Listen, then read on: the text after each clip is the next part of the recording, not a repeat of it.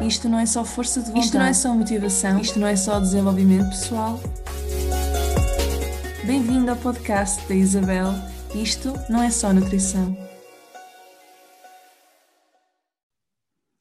E sejam muito bem-vindos a um novo episódio do podcast da Isabel. Isto não é só nutrição. Vamos falar da alimentação consciente. Sim, eu, eu, eu, dei o título a este episódio sobre. Dei o, o, título a este episódio de O Óbvio e o Não Tão Óbvio, porque hum, a verdade eu vou tentar uh, falar não só sobre aquilo que se sabe, como também da minha própria jornada, não é? Porque nós já sabemos que quando nós tentamos humanizar aqui a coisa, uh, mais pessoas acabam por se relacionar. Um, mas antes disso, eu fico sempre curiosa se vocês gostam mais de episódios com convidados ou se gostam destes em que eu estou sozinha aqui a falar. Portanto, podem, por favor, pausar o episódio e deixar um comentário ou enviar uma mensagem nas redes sociais a esclarecer-me esta questão. Hum? Isto porque foi por ter começado hum, este podcast que eu descobri que eu adoro entrevistar pessoas, é verdade. Não no sentido de entrevista formal, mas ter uma conversa hum, coesa, conhecer profissionais tão diferentes e, e, aprender com eles ao mesmo tempo. Eu estou qua quase uma, uma, conversa de café com outras pessoas a ouvir, eventualmente, eu acho isso incrível. Ao mesmo tempo, adoro também gravar estes episódios sozinha porque sinto que consigo ser mais vulnerável, que é um dos meus objetivos. Quem viu o episódio de, sobre a minha doença autoimune sabe do que é que eu estou a falar um dos meus objetivos é ser mais vulnerável, porque aqui Isabel Maria sempre teve uma dificuldade muito grande em abrir-se e em expressar uh, não só aquilo que sente, mas também uh, a opinião.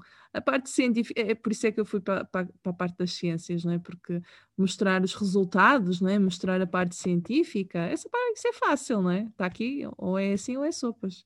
Agora, quando falamos em sentimentos, aí é que começa a ser complicado, não é?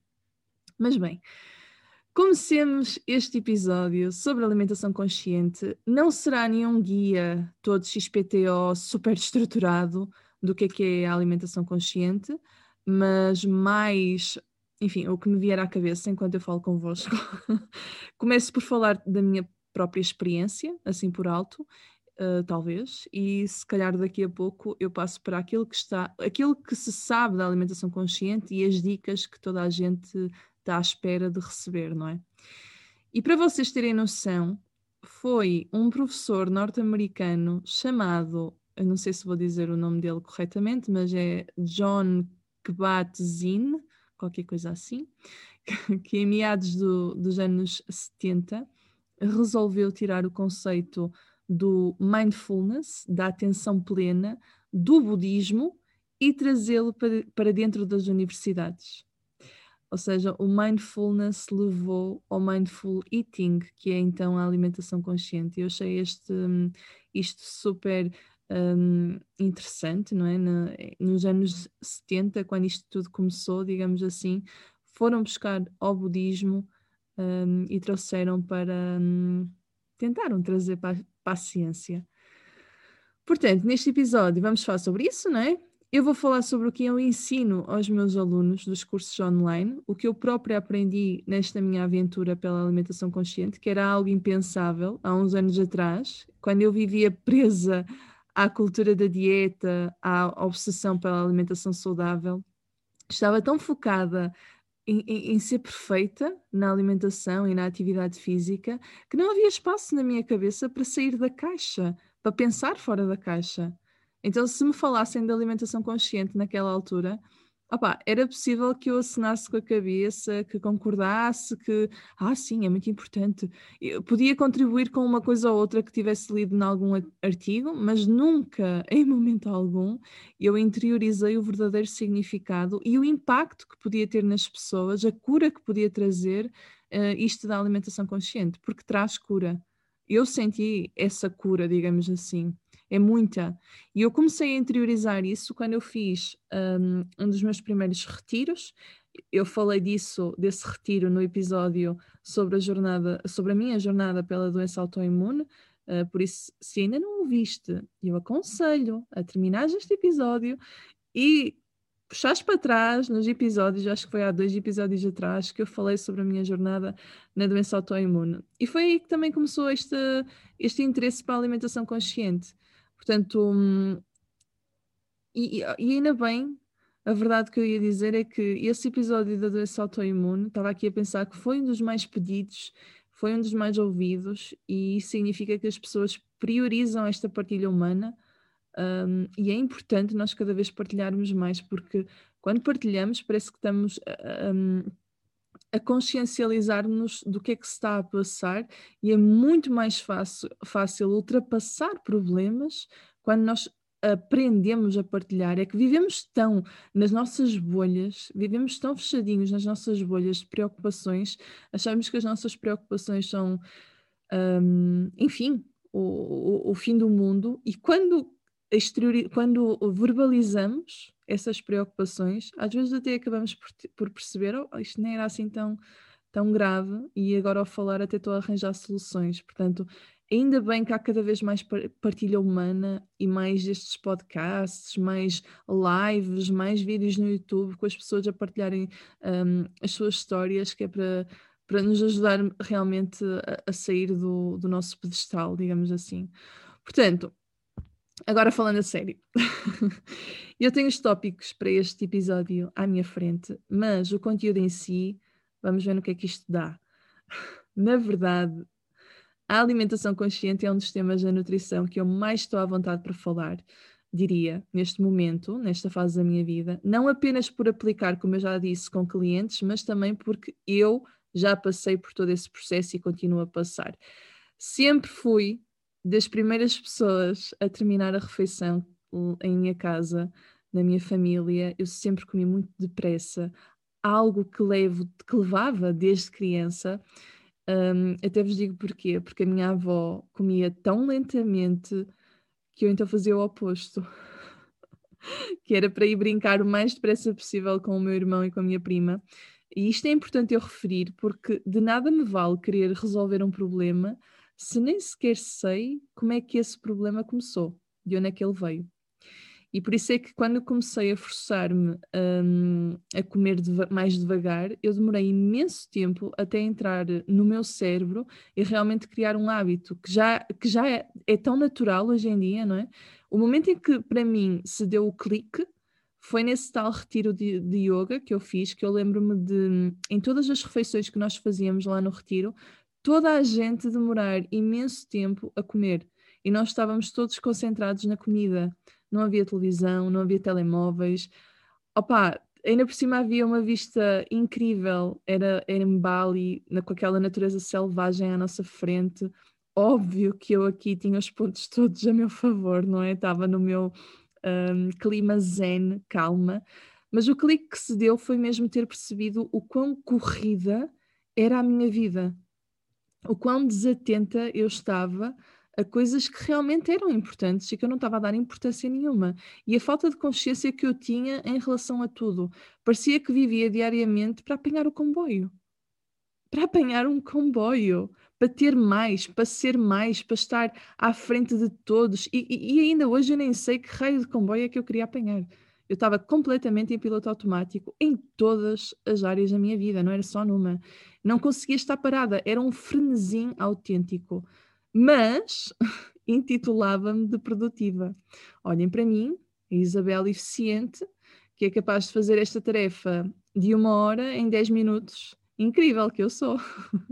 Além disso, vivia no futuro e, e, já toda a gente sabe que viver no futuro acarreta o quê? Ansiedade, não é? Portanto, não foi uma altura boa na minha vida de todo. E tudo isto para eu dizer que foi nesse momento em que eu me apercebi que tinha que ganhar consciência de pôr um travão ao piloto automático que no fundo se deu o clique, porque caramba, até a comida, o sabor dos alimentos, me estava a saber tão melhor naquele retiro que eu depois, obviamente, quando cheguei a Portugal, eu quis tirar a prova dos nove e quando eu regressei, eu trouxe todo esse clima zen lá para casa e comecei. A comida soube mesmo de forma diferente. Eu não estou aqui a mentir, é verdade. Um, E além disso, naquele retiro, eu lembro-me que nós fazíamos apenas três refeições por dia e eu nunca, em momento algum, fiquei com fome em mais nenhuma altura do dia. Na altura fazia quase, sei lá, fazia três refeições, eh, mais os snacks, portanto, lanche da tarde, devia fazer à volta das cinco refeições por dia. E eu cheguei àquele retiro, fazia apenas três por dia e não sentia fome. E porquê? Porque eu estava tão calma, eu comia tão lentamente, tão consciente do sabor, da textura, do que estava à minha frente, mastigando como deve ser, que ficava saciada por horas a fio. Ah, e fazendo um à parte, obviamente que eram refeições completas, gente. Aqui ninguém come como um passarinho, tá bem? E o que eu quero deixar claro, e antes de hum, avançar com alguns conselhos mais práticos, é que não, tu não precisas ir a um retiro para ganhar consciência. que, se queres, vai. Super aconselho. Eu, digo a toda a gente que devia fazer pelo menos uma vez por ano. Mas não é esta a desculpa. Nós somos todos muito bons a arranjar desculpas, não é? Ah, Isabel, olha, eu vou conseguir comer de forma consciente quando for a um retiro, tem de ser. não, não é isso. Nós podemos ganhar consciência agora. Tu podes ganhar consciência agora se souberes ouvir, se souberes parar e uh, se souberes fechar os olhos e desfrutar, perceber como é que te comportas à mesa. Portanto, reflete sobre isso. Será que comes no carro? Será que comes enquanto envias e-mails? Será que comes em reuniões? Comes de pé? Comes em 5 minutos? Geralmente chegas ao final do dia e nunca te lembras do que é que almoçaste? Será que comes em frente ao balcão da cozinha porque duas bolachas não contam e posso comer em menos de um minuto? Isto tudo são red flags, são alertas, são coisas que se tu fazes é sinal que não tens consciência nenhuma à mesa e estás a castigar-te a ti próprio, não sei bem porquê, mas isso é autocastigo. Porque a verdade é que isto é tudo muito bonito, mas quando a ciência entra em jogo e ela própria mostra que a mastigação consciente aumenta a saciedade, reduz episódios de fome emocional, melhora a digestão dos alimentos e permite uma melhor absorção dos nutrientes, aí o caso muda, muda, de figura, não é? E os céticos começam a prestar atenção. Correto? Eu adoro falar disto. eu adoro trazer isto ao de cima porque eu também já fui esta pessoa cética e eu era tão infeliz, tão insegura que não desejo a ninguém Aliás, se alguém for demasiado cético, abrir os olhinhos e realmente estar aberto, estar curioso a tudo, foi a melhor coisa que eu fiz em toda a minha vida para travar essa insegurança toda. Pois bem, aquilo que eu referi no início, que o mindfulness começou a ser estudado na, nas universidades, os primeiros estudos começaram a ser feitos no ano de 1979 e na altura mostrou-se eficiente. Um, uma eficiente, digamos, eh, não é esta a palavra que eu estou à procura, mas enfim, houve uma melhoria eficiente, pode ser assim, da qualidade de vida de pacientes que tinham dor crónica e depressão. Inclusive, atualmente o mindfulness é, é, super bem aplicado a pessoas que têm transtornos do comportamento alimentar. Eu estou a falar de pessoas com historial de anorexia, bulimia, ortorexia, etc, etc. E pensemos em conjunto, o ritmo diário da grande, de grande parte de nós e o multitasking, não é? Fazer várias coisas ao mesmo tempo, quase que não nos permite parar.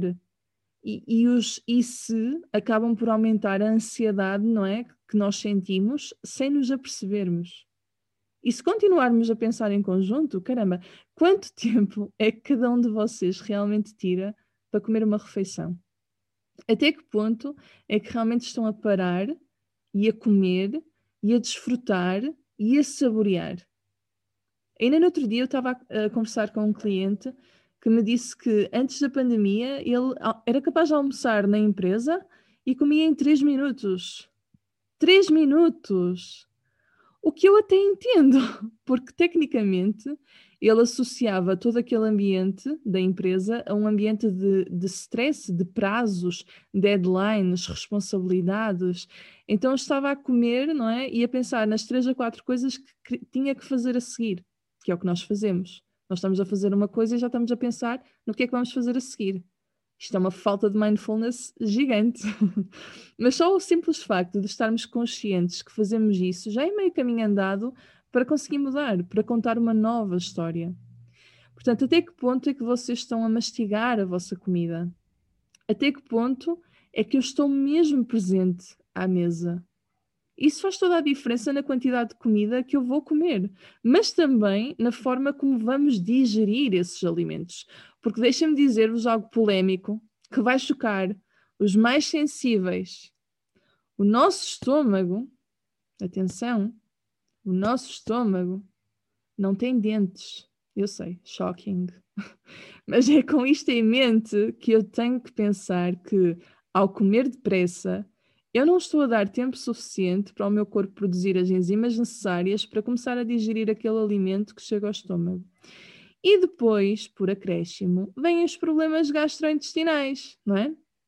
Associados também, muitas vezes, aos picos de fome durante o dia. E tudo isto podia ser começar, podia, podíamos começar a resolver, a evitar, com o simples processo de uma alimentação mais consciente. Portanto, a magia da alimentação mais consciente, é isto que eu gosto de chamar, porque faz magia, faz toda a diferença. E faz toda a diferença na saciedade e na digestão. Ah, muitas vezes vem-me com esta pergunta: Ah, Isabel, mas eu, eu não tenho problemas gastrointestinais, sempre estive bem, posso comer depressa? não ter sintomas gastrointestinais não significa saúde plena. Até que ponto é que realmente estás a absorver bem os nutrientes? Portanto, a alimentação consciente é aplicar os princípios do mindfulness na alimentação e um dos objetivos é ajudar a perceber a saciedade e tentar esquecer as preocupações e as duas a três coisas que eu tenho que fazer a seguir no momento da refeição. Apenas focar na refeição. Agora estou a comer e tudo o resto pode esperar. Se eu sou um ser humano, se já percebemos que hum, vamos buscar o combustível para o resto do dia, para o meu cérebro funcionar como deve ser e para eu ter energia à comida, por que raio é que eu não lido com o momento da refeição como um momento quase sagrado do meu dia? O, o, o, o carro, quando nós vamos pôr combustível, ele também está parado. Nós não vamos meter combustível ao mesmo tempo que estamos a conduzir, correto? Portanto, pensem no vosso corpo da mesma forma, como se fosse um carro, pode ser mais fácil. É pegar no alimento, é sentir o cheiro, é senti sentir a textura, sentir o sabor do alimento, perceber o que raio me apetece agora. Será que eu quero doce? Será que eu quero salgado? E aprender a desfrutar da comida. Isto faz toda a diferença na quantidade e na qualidade de alimentos que eu vou consumir no restante dia. Nós perdemos toda esta conexão não só com, a, com, as nossas vidas agitadas, mas com tanto alimento empacotado, embalado, perdemos o vínculo com o alimento real. Algo que se prezava imenso. Os nossos antepassados, eles sentavam-se à mesa a saborear, a desfrutar. Isto pode trazer-nos felicidade e prazer. Às vezes, com um simples prato de sopa ou com uma peça de fruta, nós podemos ter aqui um prazer imenso se soubermos fazer as coisas como deve ser. Certo? E há uma pioneira do Mindful Eating, ou seja, da alimentação consciente, que é a Margaret Fletcher. Ela trouxe-nos quatro pilares importantes para entendermos melhor o, o, isto da alimentação consciente. O primeiro é explorar os sentidos, aquilo que eu estava a falar há pouco. Sentir o aroma, o sabor, a textura do alimento, aprender a sentir isso. O segundo é cultivar estados mentais positivos. Portanto, aqui entra muito a forma como nós pensamos, aquilo que nós estamos a pensar enquanto comemos pode fazer uma diferença gigante na nossa digestão. E aqui também entra muito a área da psicologia, não é? Cultivar estes estados mentais positivos. Portanto, atenção, minha gente, a esse diálogo interno quando estão a comer. O terceiro está é, pilar é estar presente numa tarefa de cada vez, portanto, neste caso seria na refeição.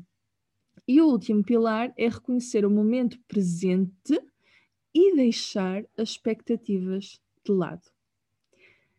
Bem, eu não me quero alongar muito com este episódio, mas vocês já perceberam pela duração dos, dos episódios anteriores que eu gosto muito de falar. E para os curiosos, existe uma espécie de tratamento uh, para pessoas com distúrbios alimentares, que é o Mindfulness Based Eating Awareness Training, que integra, no fundo, a ciência com a meditação, ou seja, ele junta a nutrição, a alimentação, a consciência corporal e as teorias da um, autorregulação. E é muito interessante e mostra cada vez mais um, a importância de equipas multidisciplinares, não é? Aliar o psicólogo com o nutricionista, a nutricionista que esteja à vontade com distúrbios de comportamento alimentar, no tratamento destes distúrbios. O que é que acontece aqui? Nós levamos a pessoa que sofre, vamos imaginar, de, de anorexia, de bulimia, de ortorexia, enfim, levamos essa pessoa a deixar de se preocupar com o peso e com a alimentação, mudando o foco para outros aspectos, que pode ser algo pessoal, pode ser algo uh, relativamente à saúde da pessoa, e que é muito o que eu abordo também na Academia Alimentação Responsável, que é um curso um, bastante completo. Eu, digo que é sempre o meu auge de trabalho, foi aquela, foi aquela academia, uh, e é para quem sofre de uma má relação com os alimentos, neste caso, fome emocional pode ser mais um, um, soft, digamos assim, uma fome emocional, não conseguir ver os alimentos de uma forma igual, etc. Uh, e as vagas, já, para, já que estou a falar disto, as vagas vão abrir alguns no final deste ano. Portanto, se estiverem interessados na academia, mandem-me mensagem, está bem? E assim entram na lista de espera. Pronto, mas continuando, hoje em dia, com tanta variedade alimentar, as pessoas começam a restringir grupos alimentares, não é? E a ter medo, medo de alimentos e perdem completamente esta conexão corporal. Perdem o foco do que é realmente importante, nomeadamente os sinais de fome, de saciedade, e estão muito mais preocupadas com o, as calorias, com o posso ou não posso comer, com fazer exercício para perder calorias, quando deviam estar preocupadas com outra coisa completamente diferente, que é a forma como elas comem. Ah, Isabel, posso comer isto? Posso comer aquilo? E se eu comer uh, X gramas disto? E se eu comer X gramas daquilo? Estas perguntas são tão desgastantes, não só para o profissional, mas também para a pessoa, uh, quando o único trabalho para encontrar a paz que a pessoa procura com tanta questão é simplesmente a aprender a trabalhar a consciência. Mais nada. É, é, é, e eu estou a ser o mais verdadeira possível. Algo mais prático agora, também para vocês verem as diferenças, é, vamos ver quais são as palavras e as expressões associadas a fazer dieta e a trabalhar a alimentação consciente. No fundo, fazer dieta, uh, nós associamos muitas expressões como força de vontade, regras, perder peso a qualquer custo, não é? Quanto menos, quanto mais rápido, melhor exercício físico para queimar calorias, privar-nos de comer o que gostamos e ao fim de semana descompensamos, ou então ter cheat meals, cheat days, enfim, muito ligado à cultura da dieta, mudar a alimentação de forma temporária e estar nessa constante luta contra a comida e contra nós próprios, porque isto demonstra que se calhar, talvez, seja necessário trabalhar um pouco o amor próprio, não é? Falta de amor próprio. Por outro lado, na alimentação consciente, nós temos um, é mais expressões como escutar os sinais de fome e saciedade, pode existir perda de peso, mas numa perspectiva de reeducação alimentar primeiro. Há flexibilidade na escolha de alimentos, não há o 8 ou 80, permitimos comer de tudo. Há uma consciencialização à mesa, há o saborear e, no fundo, é mudança do estilo de vida, porque não falamos apenas de alimentação. Ok? Eu posso dizer que o mês de março, este mês todo de março, um, em relação aqui ao podcast, está bem definido. Nós vamos trabalhar a consciência o mês todo, nomeadamente com as novidades que eu vou trazer já nas próximas semanas no novo perfil do Instagram Ouve o Teu Corpo. Se ainda não, não segues, vai lá espreitar, porque em breve eu vou deixar lá novi eh, novidades bem fresquinhas mas o que eu queria dizer é que o próximo episódio deste podcast vai ser sobre meditação, onde vamos desvendar alguns mitos com uma convidada muito especial. E a verdade é que vamos falar muito sobre consciência também. Porquê? Porque está tudo interligado. E muitas vezes, e nós vamos perceber no próximo podcast que meditação não é necessariamente aquilo que as pessoas acham que é, um, e que nós podemos fazer com simples tarefas do dia a dia, inclusive podemos começar a trabalhar a consciência através da meditação, que no fundo também foi o que eu fiz naquele retiro. Eu estava tão zen a fazer duas aulas de yoga por dia que acabava por levar isso para, para, para, o momento da refeição e o facto de ter também tempo para fazer a refeição era bom. Mas para terem noção, aquilo que se aconselha é, no fundo, ter, se vocês tiverem 20 minutos para fazer uma refeição, já é excelente, já é ótimo, já é perfeito. Portanto, um, às vezes as pessoas dizem, ah, preciso de uma hora para fazer uma refeição, não tenho tempo. Não, aliás, até tenho uma hora para o almoço mas não é suficiente para, para comer devagar. Até que ponto é que isto é verdade? Eu só preciso de 20, supostamente só preciso de 20 minutos para fazer a refeição e para comer e para saborear. Portanto, nem é tão, lá está, somos nós a arranjar desculpas, nem é tão quanto tempo é que eu tenho, mas sim, será que eu estou realmente presente na hora da refeição ou já estou a pensar no que é que eu vou fazer a seguir? Portanto, tragam o mindfulness para a vossa vida ok? E o meu trabalho para vocês nos próximos dias é que reflitam sobre todas estas questões que eu fui fazendo ao longo do episódio. Reflitam sobre que pessoas é que são à mesa. Vocês se comportam? Como é que vocês se comportaram a vida toda? E acima de tudo, de onde é que veio uh, os vossos comportamentos? A partir de que momento é que vocês começaram, na vossa vida, começaram a comer muito depressa, foi em crianças? Foi em adolescente? Foi algum evento em específico? Foi algum, alguma crença, algum trauma que tiveram? Reflitam, escrevam. E eu digo-vos também aquilo que eu digo aos meus clientes: as jornadas são muito pessoais. E hum, eu que ensino alimentação consciente, eu própria dou por mim. Ah, e atenção, que alimentação consciente e alimentação intuitiva são coisas completamente diferentes. Mas depois também posso fazer um episódio sobre isto. Eu própria dou por mim a ter momentos de dúvidas e momentos que eu tenho que me obrigar a parar. Há altos e baixos, como em relação a tudo, não é? Tudo na vida é altos e baixos. E nós só temos que aceitar isso, que somos pessoas e vamos vivendo por ciclos. Um, e quando aceitamos isso, é muito mais fácil não descompensarmos com vícios, por exemplo. Portanto, aceitar que eu não estou sempre bem, eu estou, um, eu, eu absorvo, tal como toda a gente, os problemas que estão à minha volta da sociedade, de, dos familiares, enfim, e por essa razão muitas vezes tenho que me obrigar a dizer, Isabel, mais devagar, pensa, volta a trazer-te para quando estavas na Indonésia, volta a trazer a consciência à mesa, mais devagar, às vezes temos que nos obrigar a fazer essas coisas e está tudo bem, está tudo bem porque a perfeição é uma seca e ninguém tem que ser perfeito, ninguém é perfeito, a perfeição não existe e eu adoro coisas imperfeitas, acho que acabam por trazer algo único, não só a objetos, como a situações e como a pessoas. Portanto, intenso, né? Ou não? Eu gostava mesmo de saber a vossa opinião sobre este episódio. Eu estou a tentar não ceder o meu tempo. Vou continuar a partilhar convosco mais da minha jornada pessoal nestas andanças da nutrição, bem como aquilo que já estou habituado, vocês já estão habituados a ver no meu Instagram. Vou também continuar a, a partilhar receitas e essas coisinhas todas. Uh, portanto, sigam-me por lá, Isabel Pedroso Silva. E no novo Instagram, eu não, não posso dizer o que é que é, o Ouve o Teu Corpo, mas estou quase, quase a revelar o que é que vamos lançar aqui no mês de março. Portanto, eu peço por favor que me digam o que é que gostaram, o que é que querem que eu traga mais nos próximos episódios. Já tenho aqui trabalho de casa para fazer. Se este, aqui, se este episódio vos ajudou em alguma coisa, gente, partilhem-no.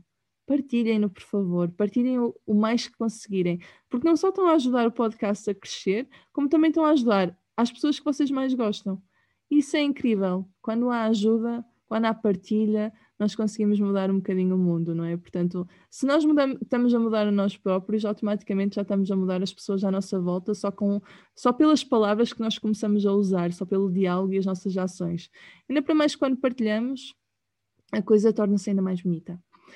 Por isso, obrigada, obrigada por terem assistido. Eu espero que tenham gostado desta introdução à alimentação consciente.